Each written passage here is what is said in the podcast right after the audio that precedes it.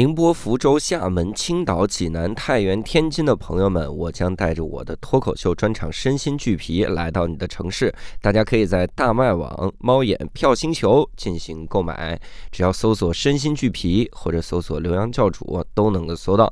这个专场代表着我的目前最高的水平，也是我最喜欢的一个专场，非常非常适合拖家带口、携亲拉友一块儿来收看。我们在现场再见。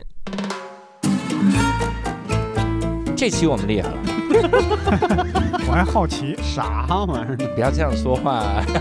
对不起，对不起，对不起，我的天哪！无聊斋赚钱了吗？Hello，大家好，欢迎大家收听这期的无聊斋，我是刘洋教主。哎，我是六兽。哎，这期我们厉害了啊！看，因为这期呢，我们请到的嘉宾是一位在十五岁就去巴西上高中的一位朋友，你看，所以他得跟我们来一块儿聊一聊，就当时这个各种的经历哈。嗯而且我们见天地这个板块之前一直是非洲啊、欧洲，是，少有去南美，哎，说是少但实际上之前去过几次秘鲁啥的。嗯，然后我们现在聊吃鳄鱼啥的，巴西还是聊的少哈。是看鳄鱼，看鳄鱼，哈，吃鳄鱼，然后还是聊的少，所以这次呢，我们也正好也再来聊一聊巴西哈，所以我们先请出我们今天的嘉宾 DJ，哎，大家好，你先说一下为啥叫 DJ 啊？呃，这样就是我在美国留学的时候，呃，有时候喜欢玩音乐，但是不是那种特别认真的玩儿。然后呢，我的关系比较好的朋友呢就说：“那你就是个 DJ，但是你玩那么差呢，就叫呃 DJ Tuna，说 Stick，说我去特别玩的特别差嘛。然后呢，但是。”因为中国人我不喜欢自给自己加一个英文名字，那时候一直叫呃陈嘛，就是我名字最后一个字。嗯。然后呢，外国人念陈这个 C H 开头的特别难念，嗯。然后他就说那个什么，你就叫 DJ 吧，这样的话大家好记住你。嗯。然后因为这个名字呢，大家慢慢的记住我了，然后包括后来进入学生会都有一定的帮助，然后就把这个名字持续下去了，，DJ 进入学生会有什么帮助的？因为大家更容易记住啊，对啊，就更容易就是这这啊，他就是 DJ，就不管他是谁，他就是 DJ。哦，那其实你你就叫 A 也很好记，我叫 A，哎，差不多这意思。你说是因为简单也行，说是因为收音机逐渐走进了千家万户也 有关系。有关 DJ。那当时是什么契机决定就到巴西上高中呢？十五岁就去了，是？嗯，是这样的，我我们家呢一直是做国际贸易生意的，然后主要做的是巴西市场。嗯嗯然后呢，我舅舅也是常住。然后因为我小呃中学的初中的时候学习不好，嗯嗯然后呢家里就想，要不然就快乐教育吧，就是往那边就是教育更轻松的地儿，不像在国内那样卷。嗯然后呢就找了个契机，把我送到巴西念书。嗯，就是从那边开始念高中啊，然后是在那边念大学什么的，就是这样去的。啊，大学也在呃呃，不是巴西大大西巴大学是在美国念的。哦，直接就申请到美国了。对对对，那当时在巴西哪个城市呢？圣保罗。啊，圣保罗。圣保罗哇，嗯，终于是一个就是 大城市大呃就是我听过的城市。我特怕说出来说在哪个城市，嗯，格拉巴巴，格拉巴巴那个城市。那当时十五岁去那边会有语言上的障碍吗？是过去了直接就上高中？就虽然是过去直接上高中，但是没有经历过语言学校这些，就是愣上，嗯，嗯真的是愣上愣。上高中啊？，对，愣上。但是我是初中去的嘛，所以那边的教育跟咱这边不一样。那边当至少我当时去啊，毕竟是时间很长了嘛。嗯，然后呢，那边是呃小学四年，哦初中四年，高中三年。哦，嗯那也十一年一共对，然后呢，在我毕业那年，高中变成了四年。哦。嗯对，是这样变的。然后毕业，高中毕业那对年，高中变高中毕业成了四年。对所以我还是得 教慢点儿。看这孩子这状况，我们得加一加一对。，这不是这不是少数，加一年加。嗯，对，然后我去的时候呢，正好是上他的八年级，也嗯就是就是初中的第四年初。中最后，但是我当时国内呢就是呃七年级嘛，就相当于初一，嗯初一直接接的那个呃那边的那个第八年级，然后因为语言不好呢，就是语言不会呢情况下呢，就是我相当于留了一年，多上了一遍那个第八年级，然后再上的高中。哦。对，那当当时学习上会遇到困难，有特别多困难，就是完全听不懂。我、嗯因为他们那边的时间跟咱们也不一样，因为他们的暑假寒假是跟咱们反着的，嗯。他们的呃暑假是年底，就是现在就马上进入暑假了，他们。哦，对，嗯。因为南半球，对对南半球，所以所以呢，等于说我是九月去的嘛，我记得特别清楚，是九月七号是他们那边的国庆节，就是巴西的国庆节。嗯。然后呢，等于我还剩三个月就放假了，嗯，我肯定是没办法升学的，嗯，所以那样的话就是直接一翻过来，直接重新上了八年级，哦。是这样子。的。哦，他们年底放假，相当于已经是下半学期了，对，就是他年底上完就直接是下下半学期，三月份相当于是上半学期。对，那跟咱们哦反着的。那种，明白。有点像日本，嗯。日本是三月入学，春季入学，我们是上半年上半学期，然后年底就就结了，嗯，就是结束了。对。没错。哇，那怎么克服啊这障碍？呃，我抄了本书，你我我知道自己能抄的是啥吗？那书不知道，说实话 真的不知道。我我当时干了，就是因为我实在不知道怎么学了。嗯。就平日就是基本是语感嘛，就大家都在说嗯。普文，然后呢嗯。我在听普文，葡萄牙语，对葡萄牙语，然后我是没办法，我又不看不懂，又念不了念念不下来，我也不可能从一年级那样，对吧？牙牙学语那种嗯，从头开始，我就那我就拿我的那个教那个就是课本，就是呃普语书嘛，嗯从第一个字母抄到了最后一个字母，哦，嗯不是，那抄一遍能就能明白吗？呃，抄到后半本的时候就开始能听懂了，然后抄这么神奇啊！抄抄到最后，因为那时候也小嘛，才十啊五岁，然后抄到结束的时候，基本上就写什么都没问题了。哦哦，那是个普语的教材是不是？对，那是就是相当于咱们语言书嘛。啊，还是有中文的哈，没有没有，完全的葡萄牙文。纯葡萄牙文抄了一遍，然后就会了。嗯对，这是一个什么样的神奇的抄到三分之二的的时候，大概发现自己抄错了。哦哦，足球技战术入门，这 是怎么还有老有射门这个词儿呃，呢？当然这里还有一个原因是什么呢？是嗯呃，因为我跟我舅舅生活嘛，那时候，呃，我舅舅断绝了让我跟除了他以外任何说中文的可能性。对可能性。然后哦。到后半段就是说不行，你再跟我说中文，你还是学不会。他开始跟我说普文，哦，就是等于说我是纯语言的完完就要要不然你学会，要不然你就想办法自己嗯，对，就是这种情况下才对。但我觉得语从语言的学习角度上说，越小去国外越好，嗯，是。因为你小的时候，他不是不是说能力的问题，而是因为你年纪小，嗯。别人能给你再解释一遍这个东西。嗯比如说，我跟你说，你能把那杯子给我吗？然后你是一个外国人，你听不懂这句话，嗯我就告诉你杯子嗯给给我。嗯然后如果你小嘛，你小孩儿，我就然后你还问这是什么？我说这是杯子。嗯但如果你是一个成年人，三十多岁，我能把杯子给我，你听不懂，我就自己拿了，或者我就那个就示意一下你就拿了。所以反而是越小，他学到的这个，就大家对他更有耐心，对，能学习的这个机会会多一点。但你挺厉害的，就直接抄了一本书，然后抄了一遍。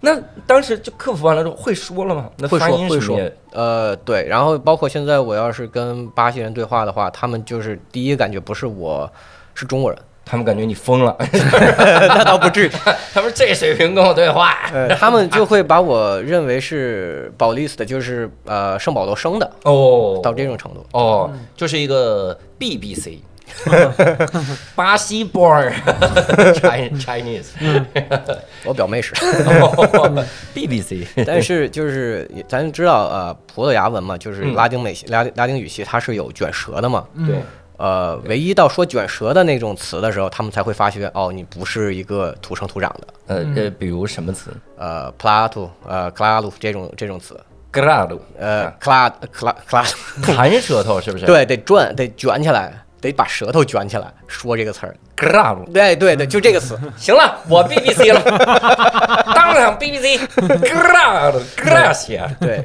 啊，Ora amigo，你这是意大利的意大利生的，虽然可以这么说，但是基本所有拉丁语系词儿没变，哦，就是音稍微变一点，但东西是一样的。对对，对有道理。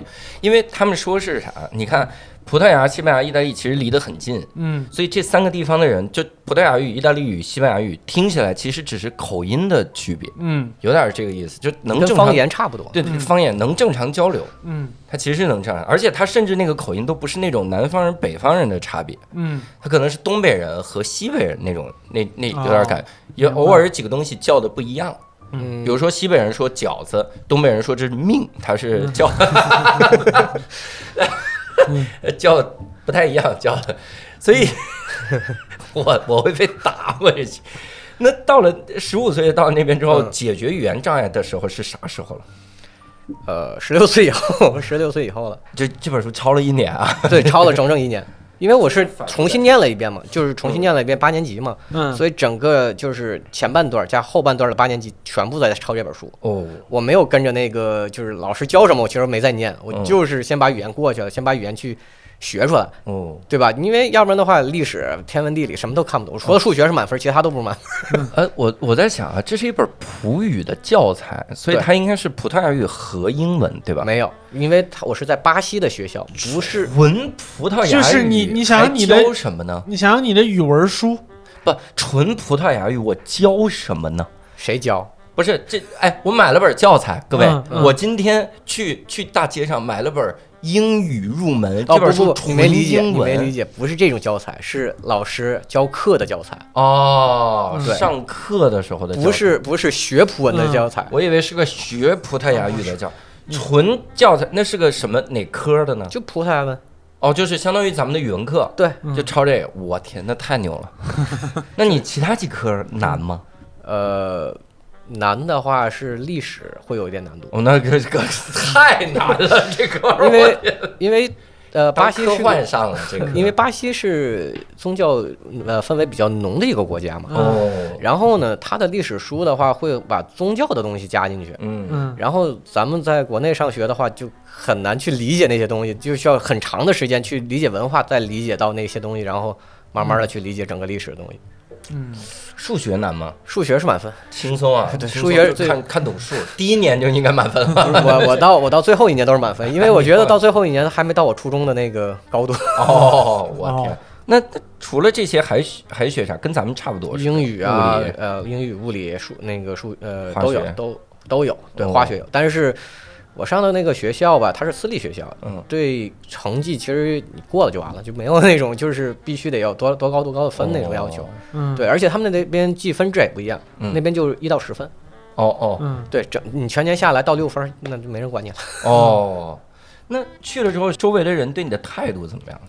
呃，怎么说呢？这个是我觉得比较 culture shock 的一个地方，就是嗯文化冲击比较文化大的。冲击比较大，嗯，因为为什么呢？就是周围人都把你当韩国人，这文化冲击呃不，他们把我当日本人。啊？是吗？因为日本曾经有过一次大批量的移民去去巴西，对，所以呢，对他们来说，所有的亚洲人都是日本人。哦，所以呢，他们见你的话，第一句话先先不说你是中国人或亚洲人，直接会问你你是日本人。哦，对，他是假定你确定是日本人，然后呢，你再去跟他对话，说我不是日本人，我是中国人。嗯，然后他们就开始脑子里就转不过来了，中国在哪儿？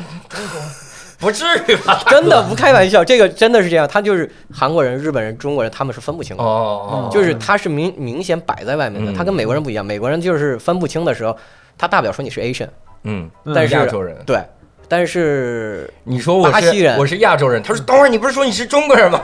但我是亚洲人，什么？我还是北半球？我天！对 他对他们来说，就是你要不然是日本人，啊，要不然就就是外国人。对，就就 就是对其他的国家就是欧美人那种长相嘛，就是你就只有日本人对他们来说，嗯所以呢，对这种时候就是嗯呃。因为我当时小嘛，我会尝试去告诉他我是中国人，我我们不我们不太介呃，我挺介意你说我是日本人这件事儿的。嗯，然后呢，他但是他们呢，就是脑子转不过来的时候，那不管不管如何，你都是日本人，哦，就是他们就是这么任性啊，这个国家。对他们是一种摆烂的一个一个国家嘛，就是他们的整个生活方式就是一个摆烂的形式，大多数人。嗯，然后呢，这也造成贫富差距很大，就是很多人不愿意去努力嘛，嗯。所以说他们就我知道的就是我知道的，嗯。其他的不不不不在意了，所以他就就是用这种情况。然后呢，他们是不是现在还以为巴西已经蝉联好几届世界杯冠军？啊，那倒没有，他们对足球是唯一他们敏 感的部分。哦，对，这就为什么他们的民众会因为巴西足球不好，嗯大家会摆得更烂。啊，他们对足球是唯一敏感的，嗯所以他们不了解中国是很正常的。然后我们很少能让他们见到 见到我们。就说一个比较有意思的事情吧，嗯。零六年世界杯，嗯。呃，有一场小组赛是日本跟巴西踢的，嗯。嗯。然后呢，日本当时是我记得是四比一，我如果没记错的话，嗯。日本队进完球以后，有一个巴西人回头冲我鞠了一躬，等会儿等会儿，日日本队四比一是日本队输了，输了，对日本队一，日本队一啊，对日本队进了那个球以后，嗯那个那个巴西人冲我鞠了一躬，说你的国家进球了。你上去给了一拳，我没有，我忍住了。国家才进球，我国家都没进这里，我国家我他妈气死我！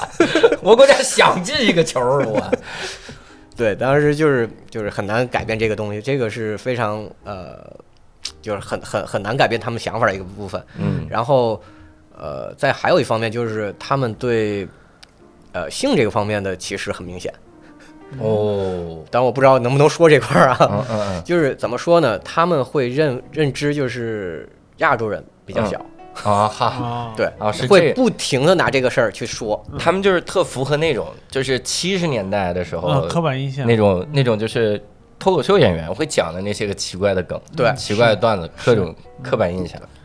刚开始语言不通的时候呢，我也不知道怎么办，被人嗯。说了生气打架，那没有意义，真的没有意义。嗯。到会说语言的时候呢，我就会用咱们中国中式的方式去反击，嗯，说那个当然不大不推荐呃不建议大家这么干，就就是是说用用 Chinese 功夫那倒不至于，那不至于，就是伦理哏吧啊，就是伦理哏的那种，就是呃那个说你小，然后我说 昨天没说昨天晚上没说没说啥，就那种感觉。然后他们呢 会更神奇的说昨天没感觉到，就是嗯，对他们没有伦理，对他们没有这个感觉。这块儿就不用往下挖了吧？别挖了，就是别挖大概大概知道，就是一个比较有意思的梗就完了。太奇怪了。那刚才也说了，反正想到巴西，第一反应就是足球。那边你你去那边有没有看过巴西队的比赛呢？有呃，巴西国家队的没有嗯，那种票是不好买的。就是看他们当地俱乐部的比赛，对对，因为我我自己是圣保罗队球迷嘛，嗯。然后呢，这个也是挺有意思一件事，就是到那边以后，然后呢，我所有的邻居都会先问我一句：“你对你是哪个队的球迷？嗯，嗯，？”然后呢你必须得选出来，这就北京国安、天津泰达，你必须得选出来。你要不选出来的话呢，他会每天去问你，就跟嗯就跟那个啥，就是传销一样，传销一样，对，就那种就是销售，就是你买好，你准备好买了吗？就是那种买哪家去，那种感觉一模上一样。厕所呢，当当当，选好了吗？对，差差不多能到这种程度。然后呢，圣保罗州的话，它会有四支队伍，就是啊呃保梅拉斯，就大的队。其实多起来算的话，巴西整个国家的话有两百多支队伍，哦就多个联赛连连在一起的话，一就是正规足球队是两百多。好多种联赛，对正规的话一共是两百多支。嗯对，然后呢，他们就是我拿圣保罗说吧，就是圣保罗四支队伍就是保梅拉斯、嗯格林蒂安、桑托斯和圣保罗队。嗯然后呢，就是他们就不停在传，然后如果你这个小区哪个球迷比较多，你就有可能成为那个球球队的球迷。哦然后我当时那个小就是住的那个小区呢，就是圣保罗队球迷比较多，然后嗯那我就开始对吧，看看球，然后看球，然后慢慢的就成为圣保罗队球迷，因为那年他也是先选的圣保罗队，对，因为那年还是挺神奇，就是说什么？那年他是踢呃南北解放者杯，然后也是圣保罗队拿的冠军，哦也是因为这个契机嘛，然后我去选了圣保罗队。但是当你选好队了，那就开始另外一个故事，就是剩下的三支队伍开始攻击你了，语言攻击。哦，哎不对，我那我很好奇一个事儿，嗯你比如说咱们踢中超啊，嗯。踢中超北京就是一个球队，对，那我支持这个球队，嗯。那比如说这我我们现在还有甲 A 甲 B，嗯。嗯比如说甲 B 嗯。北京还有一支球队，嗯嗯。我支持北京假 B 那支球队，嗯嗯，中超的那支北京球队球迷为什么会骂我呢？你瞅瞅辽宁队和青岛队的关系，不是辽宁队和大连队的关系，你就知道了。就是越是同城，越是仇恨。哦，圣保罗那么大，圣保罗很大，圣保罗很大。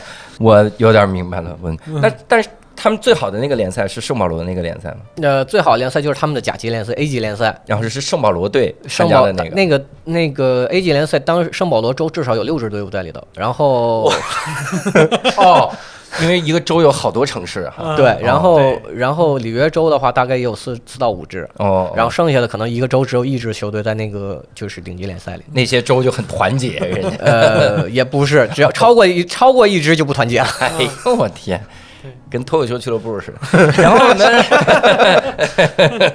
这句不知道在不在啊？当时去的时候，感觉那边的就是观赛那个氛围浓吗。浓，就是呃浓到什么程度？嗯我好嗓子过去，回来一定是哑的。哎呦，哦，然后就是每一场你会学一首新的呃助威歌，嗯战歌，每一每一场一首新的。那还能学？那学了有什么意义？呃，这首歌会一直唱，就是轮环的循呃、哦循环的一块儿唱，因为一首歌不可能就是唱完了然后继续循环同一首歌，他会循环这个，然后再唱，然后会根据时呃实情，就比如说就现在我们队里没有任何人，然后他就会哎 n o s team no dance 这样就传下去，就是每个一个来一个人就变了一下歌。来一个人就变一个歌，就是会为当时队伍的情况唱这个歌。你刚才说那句话是啥意思？就是我们队里谁都没有明星，没有没有明星，哦哦哦，对，这也唱啊，在对，就这么唱，因为他会哦带着那个 rhythm 那个那样唱下去嘛，就是唱一直唱一直唱。然后底下踢球那人就想上来打死他们。不会不会，我们队里没明星，没明星。因为当时真的是呃，怎么说呢？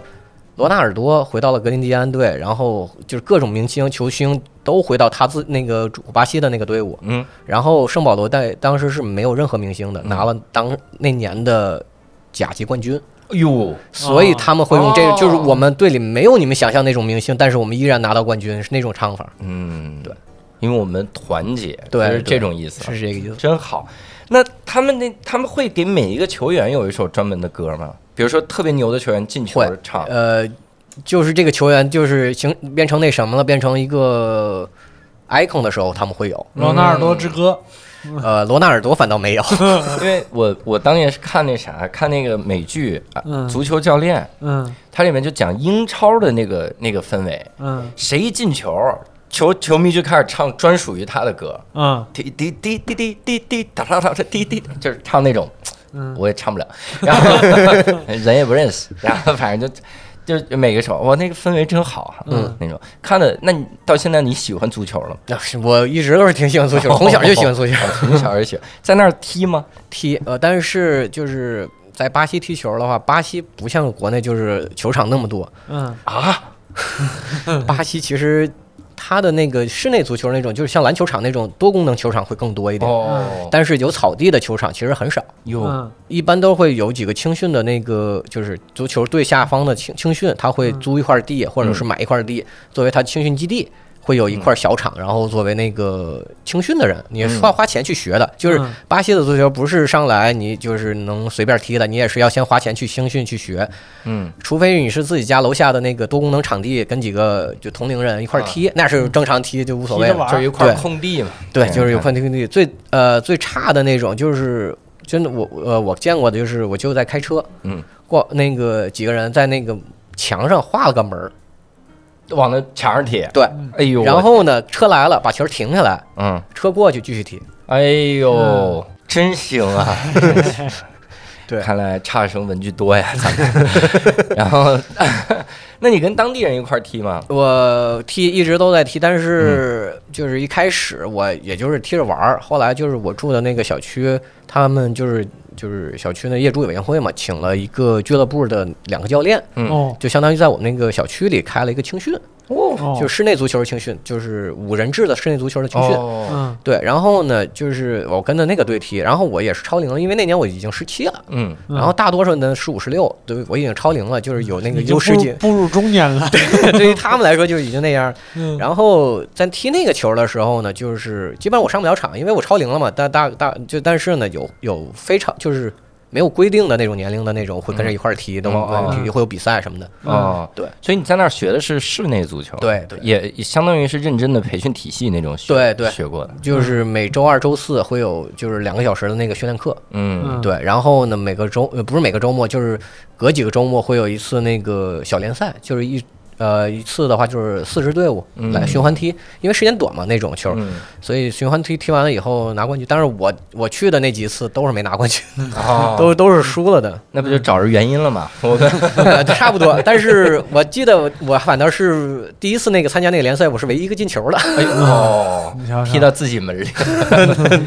那能能给我们简单科普一下室内足球吗？它跟我们我们理解的那种就是标准化的世界杯那种足球有什么区别？嗯，它也有自己的世界杯，然后而且好像呃中国队曾经还拿过前四，我记得。哦呦，哦对，因为它有点像篮球，它主要以传接为传接和跑动为为主，因为它场地小嘛。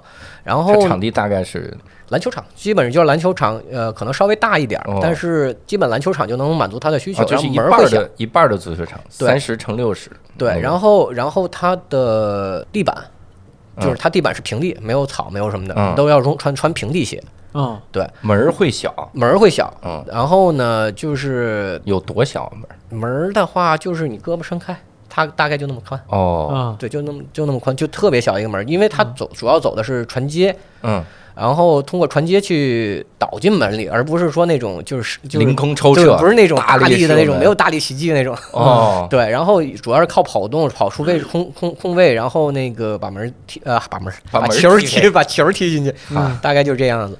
然后它的牌儿还跟那个足大正式正式的足球不一样，因为为什么呢？正式足球你红牌罚下去就不能上场了嘛。对，他那边不是，他有什么好像是黄牌、蓝牌和红牌。哦，嗯，呃，蓝牌的话你是下你需要下场几分钟，冷静一下，对，然后再回来。蓝色然后当你犯规，就是你的队犯规次数到多少以后，也是点球，就跟哦罚球是一样的。嗯，对哦，那个场地点球，那踢起来守门员的手得疼烂了吧？不会，那个球它是专用足球，它不是那种就是大就是大的四号足球，它是一种哦。室内足球专用的，会沉，但是呢，嗯。你踢起来的劲儿也不会有那么大。哦，对，也得有守门员。对，有守门员。那守门员就那点小门儿往那一躺，不就堵死了吗？六兽去守门不是是不是就不用动？不是，怪不得不是，怪不得尊重日本人，很多相扑运动员在那儿就守门。不是那样的，不是那样的。嗯，就是也是也是挺不容易的把球踢进去的，就就是也是要把整个队伍带动起来，包括守门员，嗯你就是你要防守啊，防就是单刀的情况下，你肯定防守门员要出击嘛，对，就是这种情况下，你就是一种博弈，就更像更像下棋了，有点嗯，对，室内足球我我感觉是那种，就是它更讲究技巧，嗯对因为你那那相当于就练前锋嘛，就练了很多前锋出来，嗯，是那种我感觉你是照着街头篮球去理解室内足球。街头足球，可以可以这么理解，嗯，出前锋，这刚好一个是走出去，一个是走进来。走进来，走进来，可以这么理解。很好。那你你踢的水平如何呢？呃，那个时候就是我干了一件事儿，让最后让一个巴西的那个海，就是我一圈的队友嘛，嗯，直接当当天罢训了。就踢那个啥，就一开始他们会在我头上各种过人，穿穿裆这种，在你头上各种过人，就是把球从我头上过去 那种是这种过人，然后然后然后到那就是到训练了。就是半年左右吧，嗯，他又想这么过人的时候过不去，然后把被我过去以后，他心里受到打击了。有，嗯，那是这说明水平进步了呀！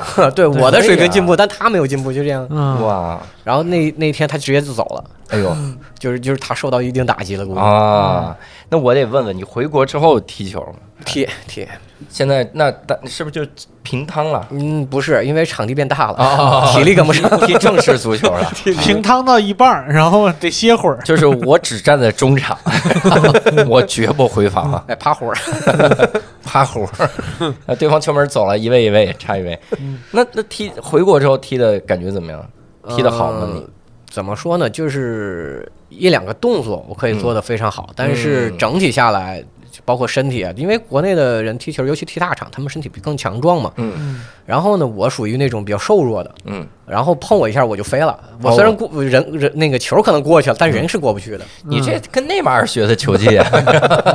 其实那个年代他们基本都是那样，因为我因为我去的时候正好是呃小罗纳尔多罗呃罗纳尔多那个亚阿德里亚诺那个年代，嗯包括罗比尼奥，他们都是以哦花哨过人的方式嗯去去出名的嘛。然后大大多数的巴西人都是根据根据他们的 idol 跟他们的偶像去学这个嗯方法。所以他们就是也是想着怎么花哨的去过人，嗯然后呢，我呢跟他们学也是想着怎么花哨，但是花哨到最后就变成内马尔。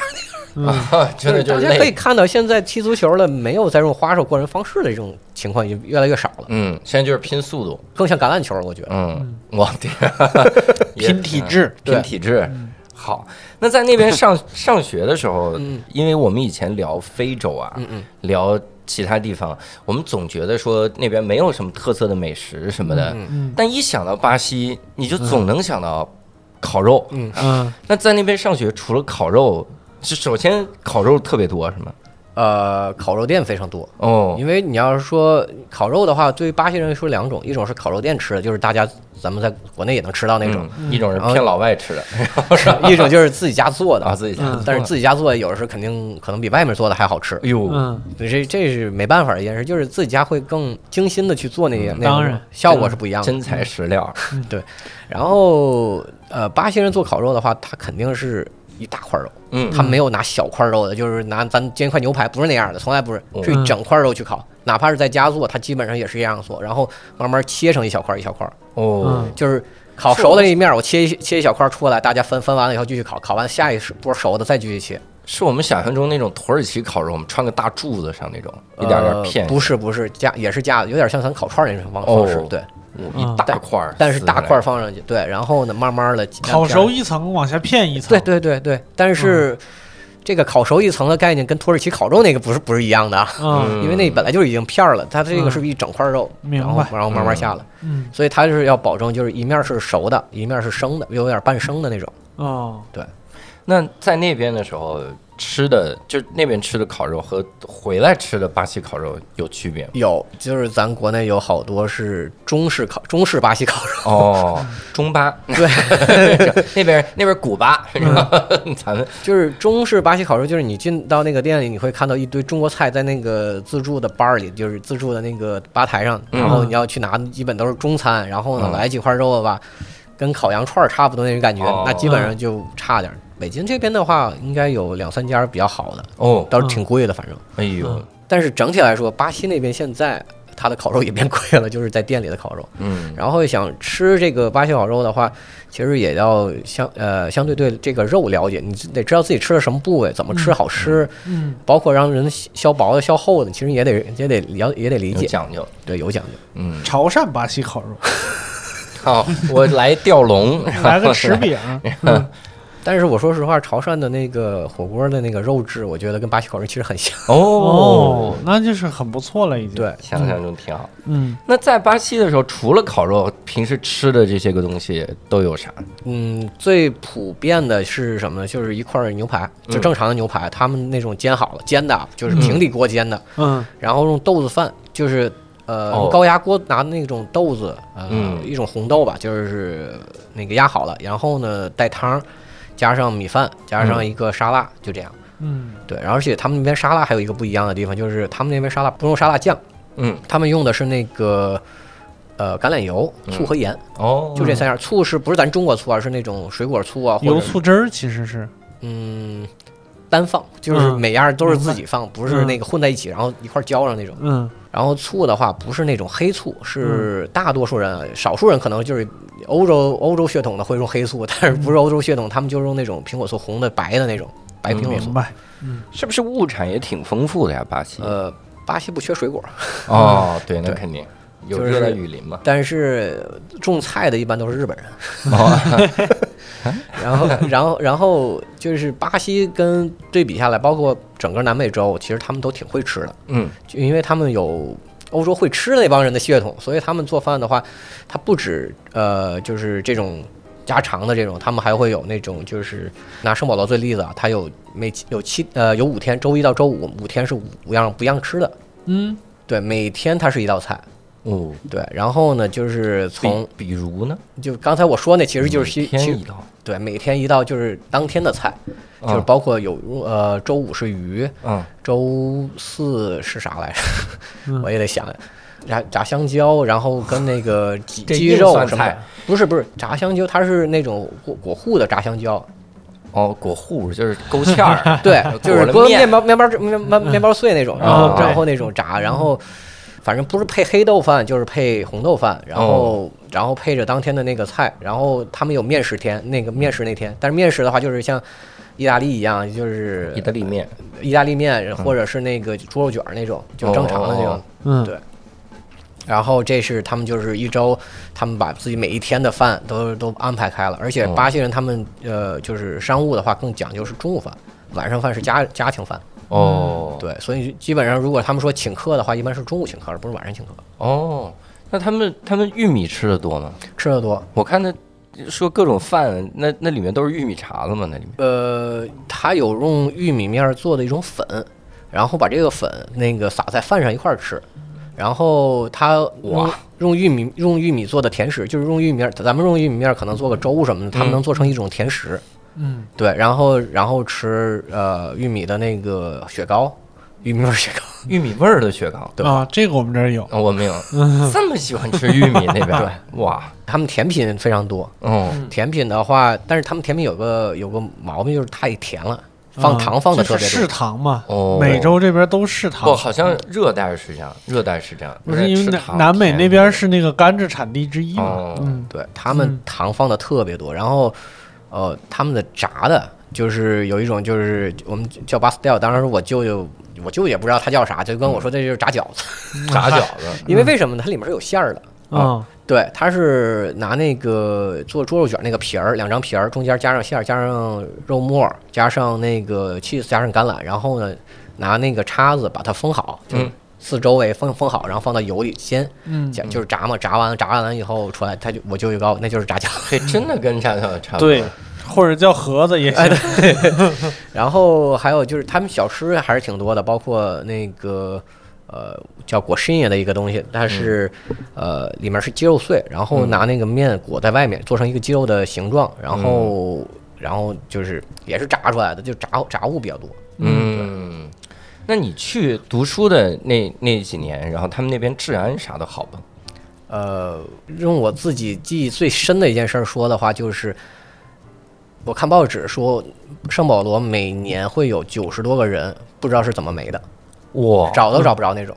嗯，找都找不着，不知道怎么没的，但是能统计出来数字，对就九十多个人，不是失踪啊，不是说家里报失踪，就是把那个认不出来的尸体加加在一起，是九十多个。哦，那太狠了，这个。就因为那时候他外国外不像咱们这边，就是监控哪儿都有监控，什么嗯。都看，包括就是就算有监控，你被偷了会被抢了，你找监控找警察其实没有用的，嗯，对。他那儿允许配枪吗？允许允许，哦，允许配枪，但是需要枪证。哦，对，这感觉还是有危险的这个系数的。对，那在那边的话，你平时那 这这这太太大治安问题，小的治安问题，小偷小摸之类的有吗一般能抢就不偷了，能啊啊一般偷还是要技术的。对，一般能抢的就不偷了。啊！嗯 比较记忆犹新的，就有一年我爸去看我，因为我爸和我父母他们就是我父母还是在国内，因为做生意不可能都在一边嘛。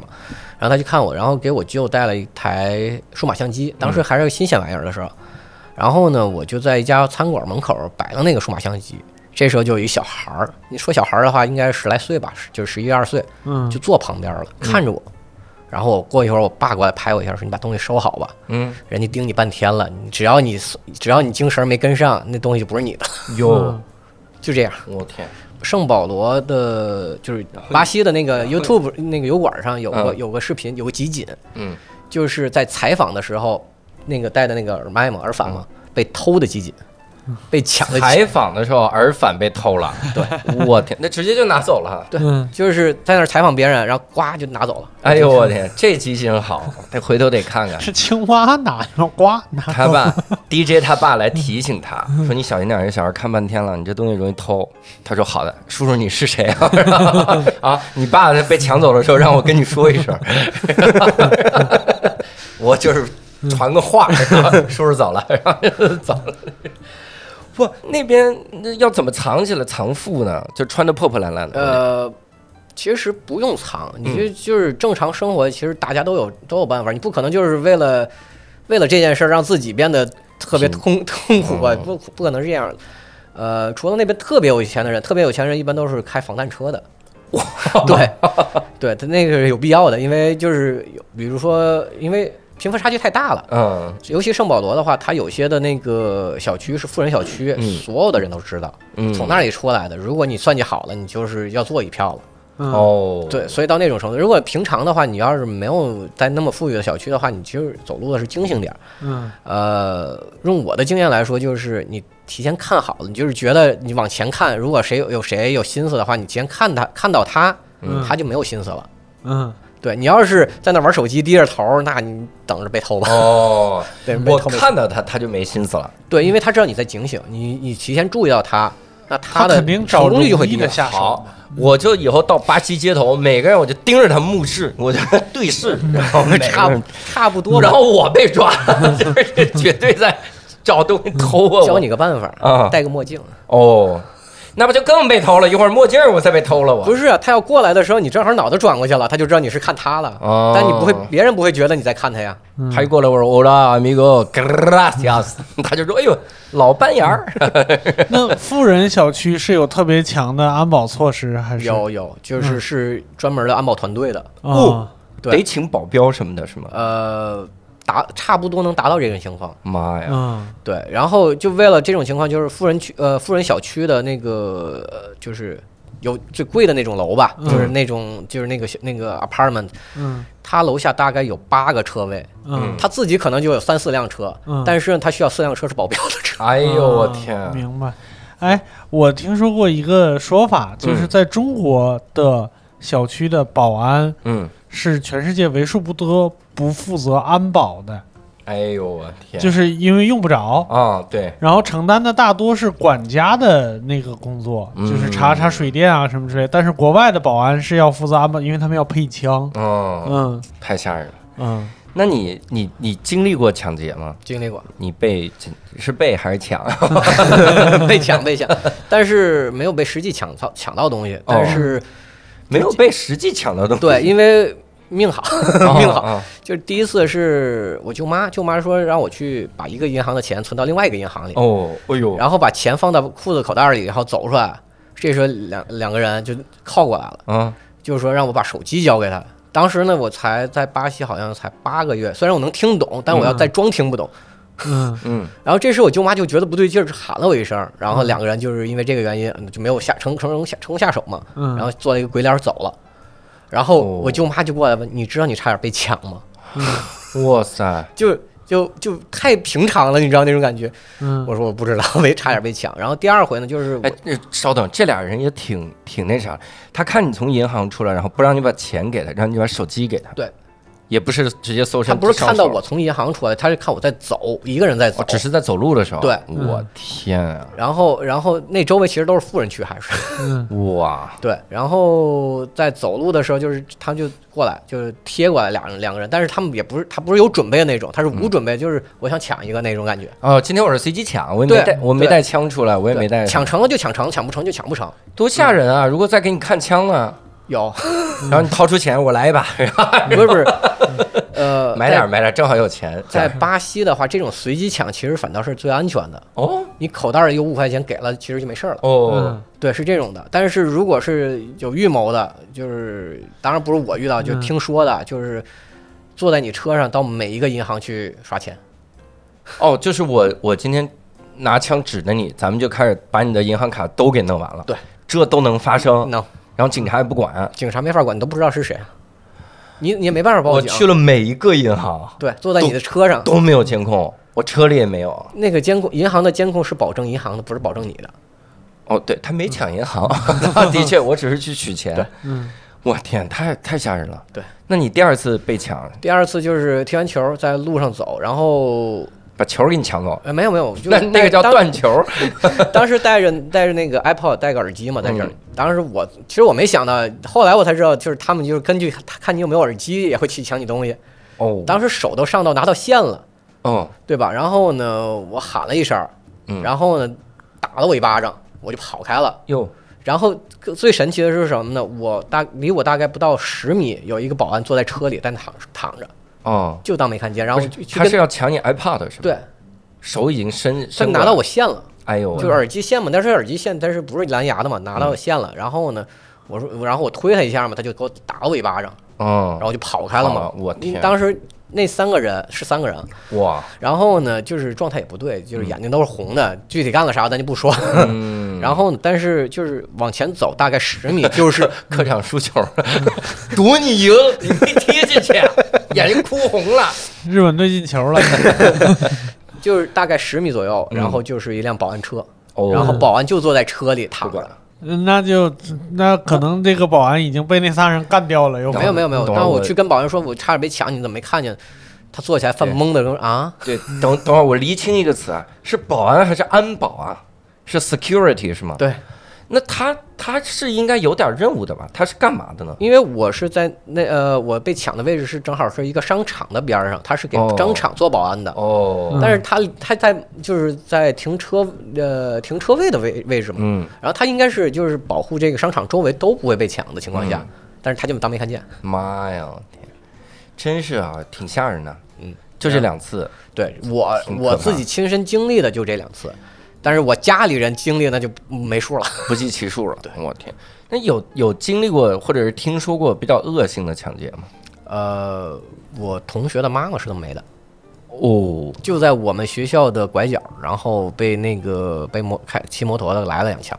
原为啥来两枪？是因为人家要抢，飞车抢包之类的。呃，不是，他是想抢车，哦，然后他爸开了，然后呢，就是开车嘛，就是我朋同学他爸把车开起来了，嗯因为他不想被抢嘛。嗯然后呢，那个劫匪他是因为生气，嗯，随便开了两枪，中的。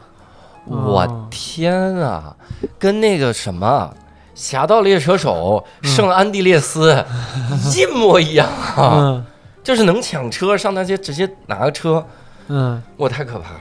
但一般他上车就坐你旁边，说走，咱去银行吧。哎呦，我天！不是，那那种就是抢抢干净了吧？银行所有钱我都得抢没了，差不多这意思。那不就纯破产了吗？呃，这个在早年还好，现在现在会好一点，因为为什么？大家就是我身上带几张卡，嗯，就是大家都会会慢慢学一种自保的方式，一般就是钱包里放五块钱，嗯就是可能在国内咱不带钱包，带个手机就行。嗯在呃巴西那种地方，建议带一张钱，带一个钱包，破钱包，里面放嗯五块钱，和一张卡，一张卡，对，哦就一张卡。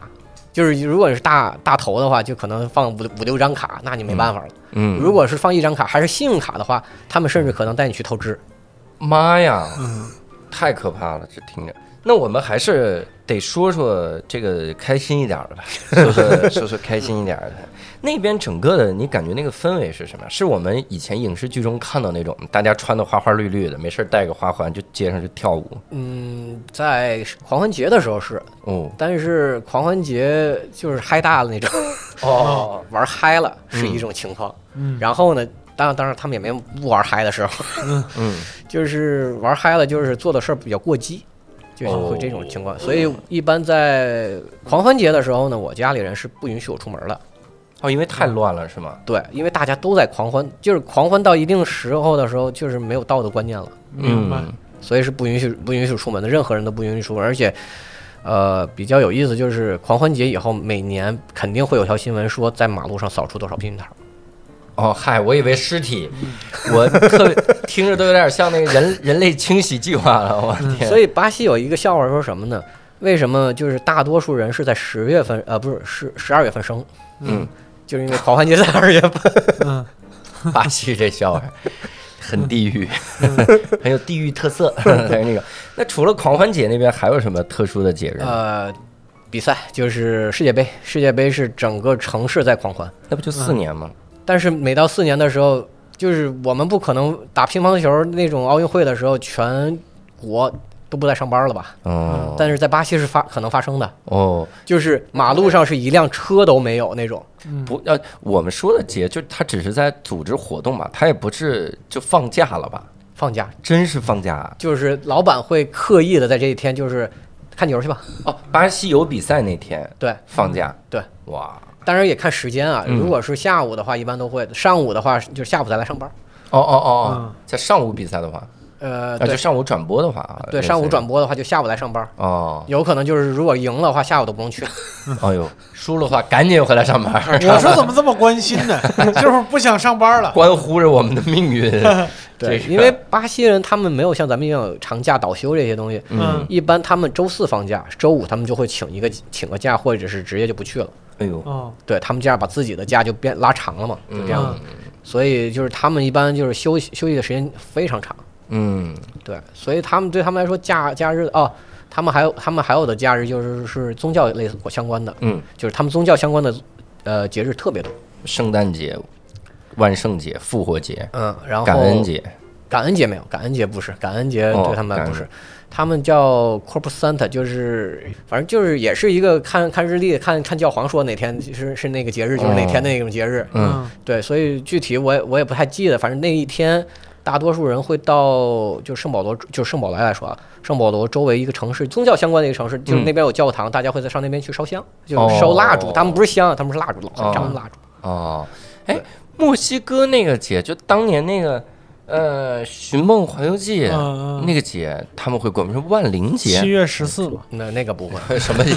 鬼节嘛，那个农历的。那个不会，那个不会。哦，对他们过节比较有特色，就是圣诞节好像是要穿白的，然后新年要穿红的。哦，像有点像国内啊，是好像是有这个说法，我要有可能我记错，因为时间太长了。嗯，就是那一天，就是平安夜那一天，一定要穿白的过这一天，然后第二天那个，然后圣诞节狂欢，然后到那个哦不是，他们平安夜没有平安夜，他们平安夜就开始喝了，哦，然后到一直是基本上能喝七天。就是我小时候的话，记忆最深的就是我的理解，就是从圣诞节二十四号开始，嗯，一直要喝到一月一号结束。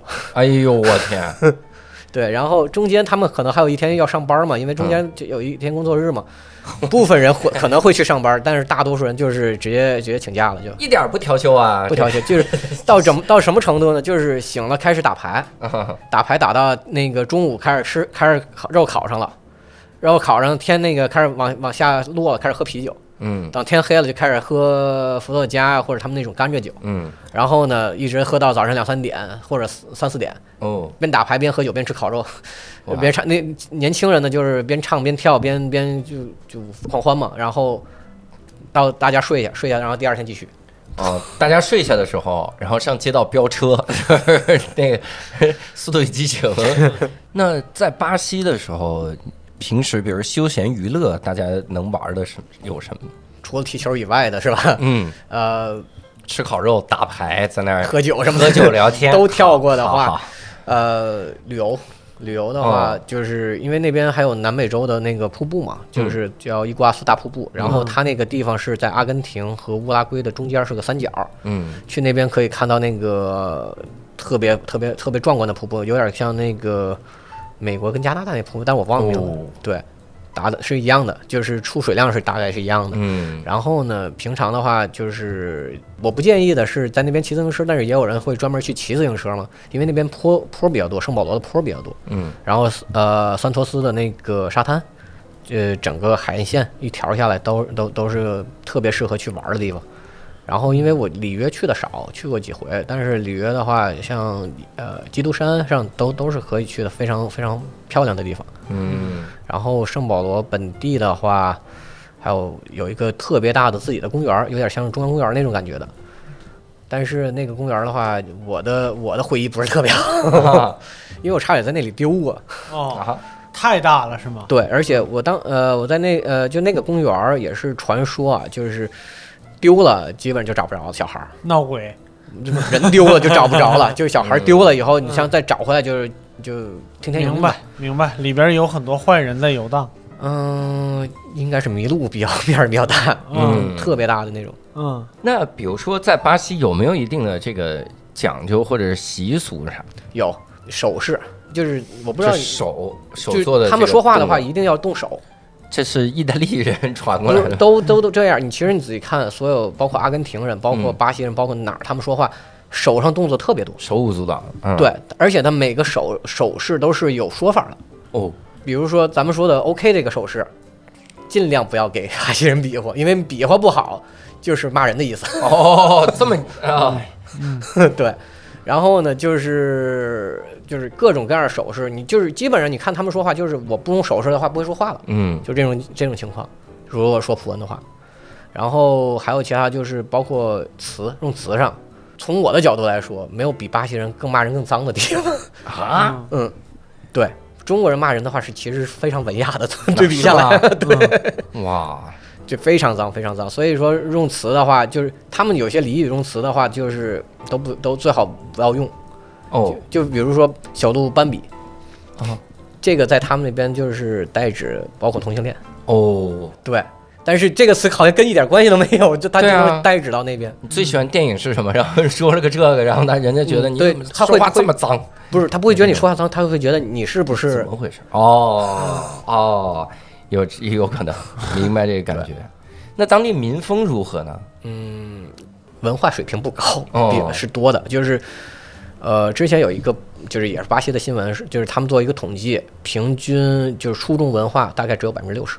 哦，所以有一个说法就是，你如果在巴西能上完大学的话，你基本上保证这辈子有工作保证这辈子会有工作，嗯不会到三十五岁被开除就 没工作，啊被优化掉就没工作，在巴西不会发生。哇，这还真好啊。对，那在在那边的时候，我在我很好奇，你作为一个中国人去了，后来大家也知道你是中国人，嗯，人家没没对就跟着你学中文啥的，他们会是像你一样，就是说我说几个啊呜呜啦啦这种感觉，我说了啥，然后问你我中文说了啥，你 当然我说我不知道你说的啥，但是他肯定不是我的会员。胡言乱语说的是那个，对他们就是他想跟你搞好关系，但他又不知道如何搞好关系，嗯他也不会去调查，就是我应该如何跟一个中国人搞好关系，他会用自己的方式，但这个方式你能不能接受就是另外一件事儿了。嗯，对。当地信信基督教的特别多是吧？基督教、天主教都特别多，嗯，就是他们非常宗宗教的一个一个国家。如果教皇去了，教皇就比在梵蒂冈还要舒服那种地。哦呦我的天！嗯那平时你像，如果你没有这个宗教的信仰，会不会比如有什么忌讳之类的？不会，不会，这个完全不不会冒犯到他。，对，不会，因为呃，大多数人不会把宗教带在嘴上。